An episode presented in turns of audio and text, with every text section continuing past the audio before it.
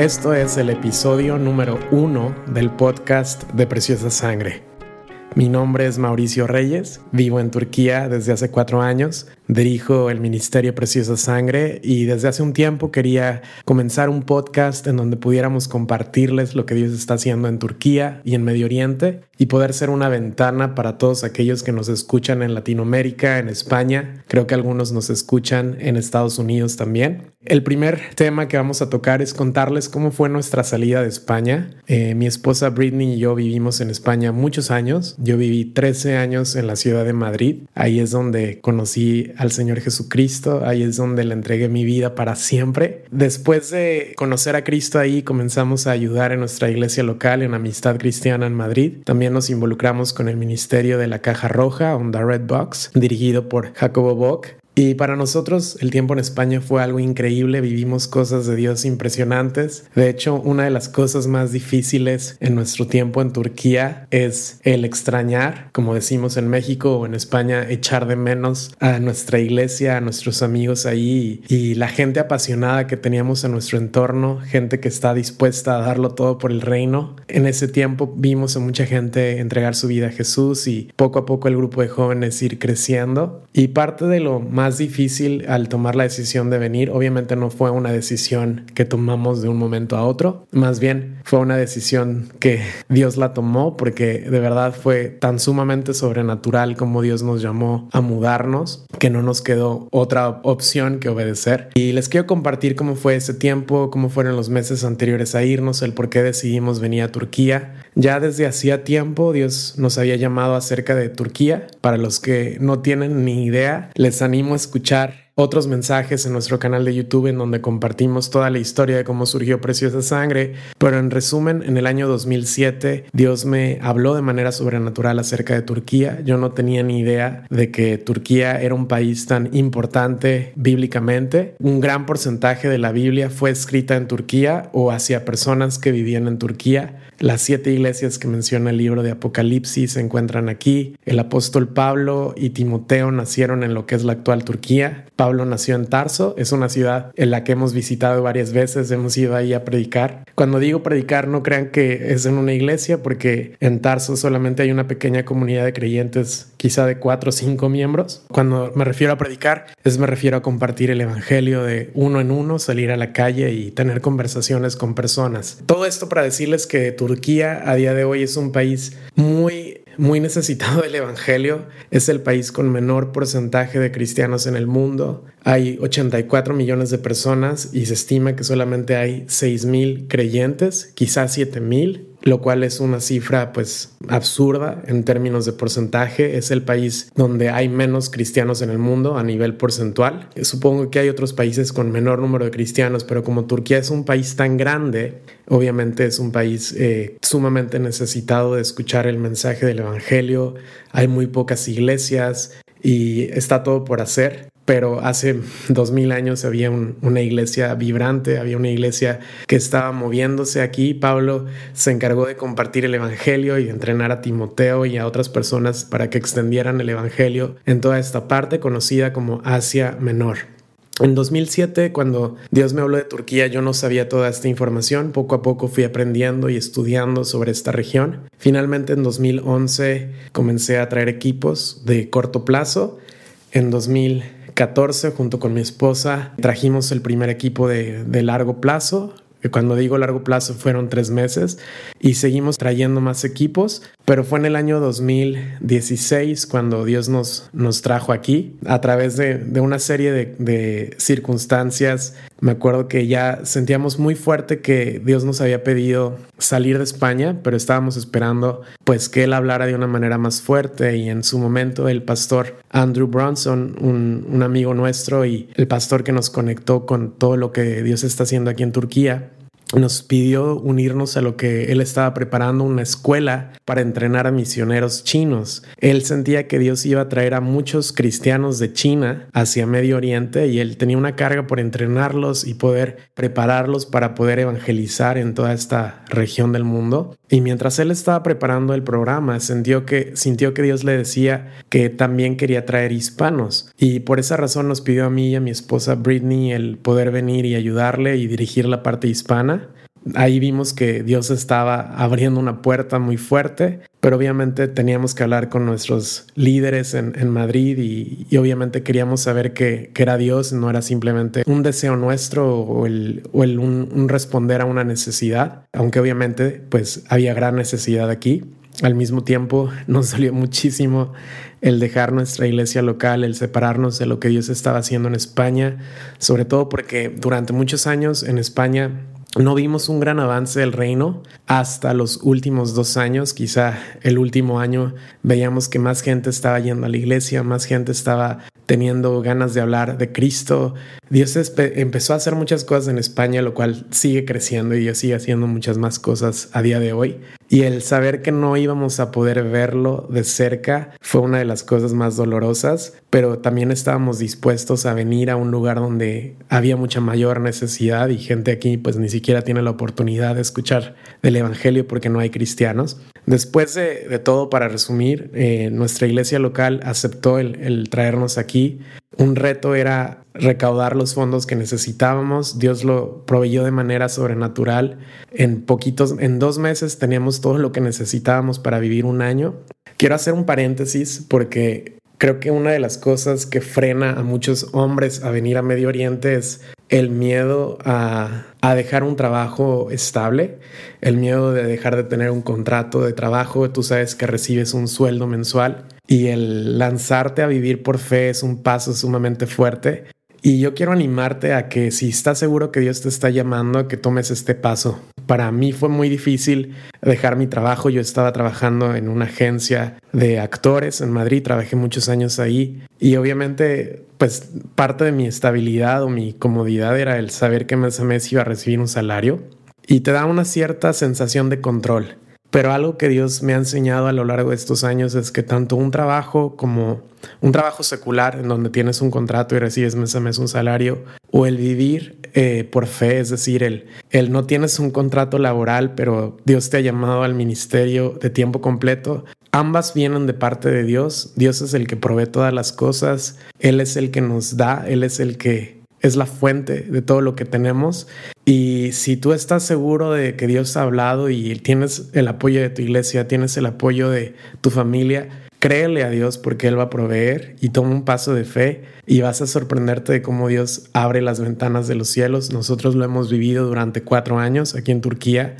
Él ha provisto de manera sobrenatural cada mes vemos la mano de Dios y no nos ha faltado nada, al contrario, nos sentimos indignos de todo lo que Dios nos ha dado y de todo lo que, lo que Él cuida de sus hijos. Nosotros tenemos un hijo y, claro, pues como padre tienes ese deseo de proveer a tu familia, pero Dios es mucho mejor padre que, que nosotros y Él se encarga de cuidarnos cuando nosotros estamos en los negocios de su Padre y en los negocios del reino.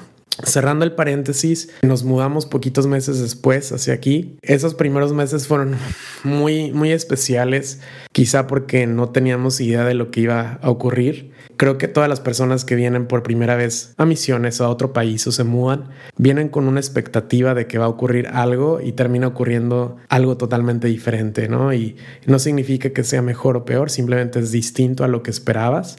Eh, nosotros no sabíamos muy bien qué, qué es lo que iba a ocurrir aquí en Turquía. Todavía Turquía sigue sorprendiéndonos cada día pero no imaginábamos en 2016 que iba a haber un intento de golpe de Estado, no imaginábamos que nuestro pastor iba a estar en la cárcel dos años, no imaginábamos que íbamos a tener que replantear todo el programa pero les puedo decir que hasta aquí ha sido fiel Dios. En el próximo episodio voy a hablarles un poco más en detalle de, cómo vivimos esas experiencias, de cómo vivimos el, intento de golpe de Estado. No solamente para compartirles a ustedes, también quiero recordarlo cuando me haga viejito y escuche esto, estos podcasts o mi hijo crezca y pueda escuchar. Ahora que tengo la memoria fresca, quiero compartir todo lo que hemos vivido aquí. Pero en el episodio de hoy simplemente quiero animarte a creerle a Dios Quizá no es en moverte de un país a otro como fue nuestro caso, quizá es creerle a Dios en, no sé, en, ir y hablar con alguien, en ir y, tomar un paso de fe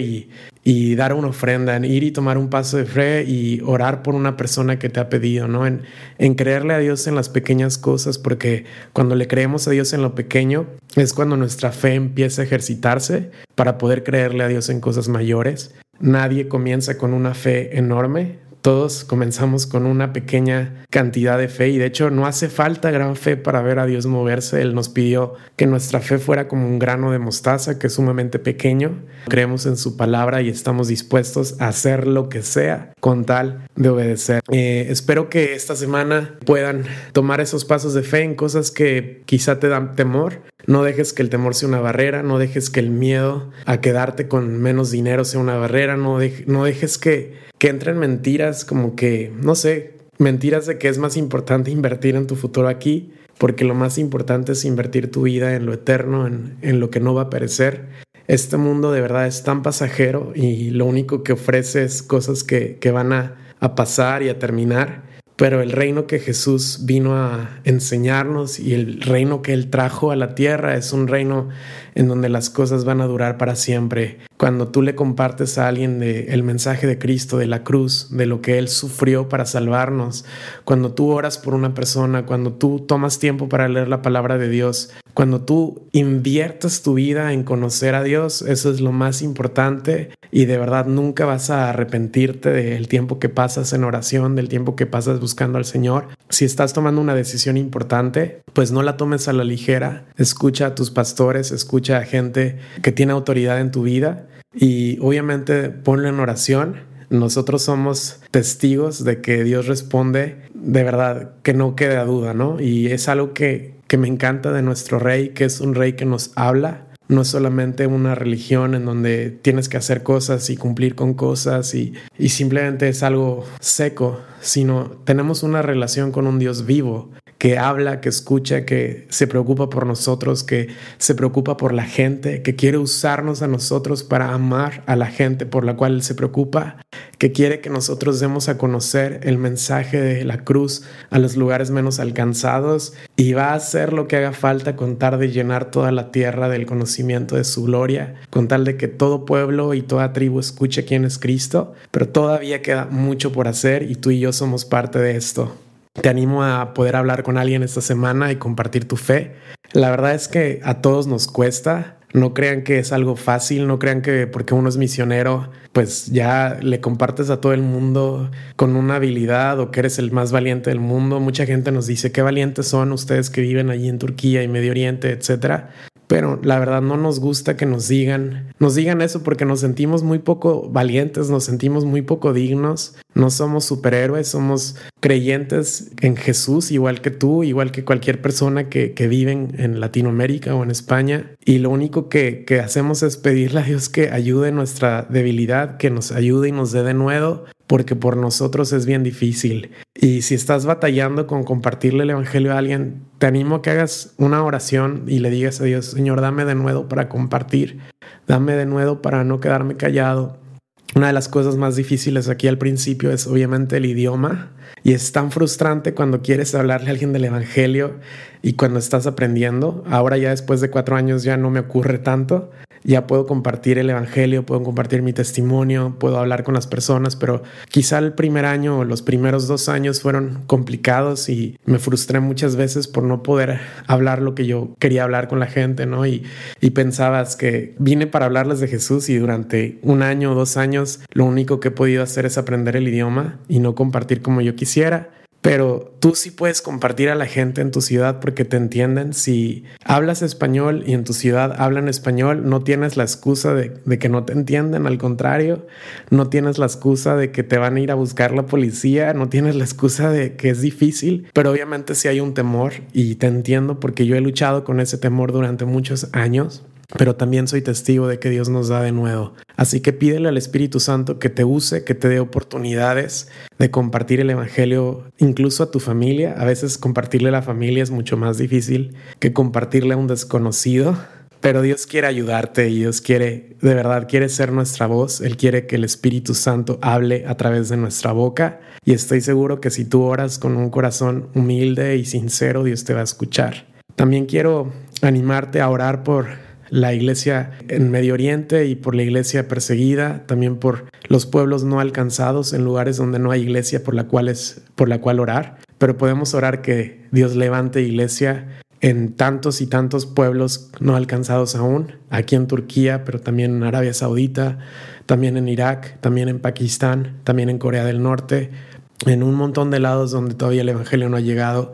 Estaba leyendo estadísticas, Japón es otro de los países menos alcanzados del mundo y nuestra oración sí puede abrir puertas. De hecho, Pablo decía, oren para que Dios abra puertas para el Evangelio. Así que es algo con lo que puedes empezar a involucrarte en la obra y en la extensión del Evangelio en los lugares no alcanzados.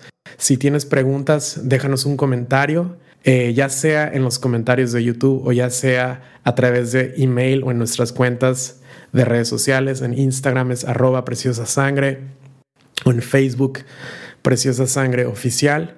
En cualquiera de nuestras redes puedes escribirnos o a nuestro email info arroba preciosasangre.org con preguntas o cosas que te gustaría que comentemos. Voy a intentar sacar tiempo cada semana y compartirles. Y gracias por ser parte de lo que Dios está haciendo aquí. Yo sé que unidos en verdad vamos a ver el reino de los cielos aquí en Medio Oriente. Y durante mucho tiempo decíamos, veremos la bondad de Dios en Medio Oriente pero yo puedo decirles que ya estamos viendo la bondad de Dios desde hace algunos meses. Dios se está moviendo muy fuerte acá en Turquía. Voy a intentar contarles testimonios en el próximo episodio, compartirles un poco más detalles de los primeros meses también aquí y que el Señor les bendiga. Un abrazo muy fuerte desde Turquía, la tierra de Pablo, la tierra de las siete iglesias del Apocalipsis. Que el Señor te bendiga y un abrazo muy grande.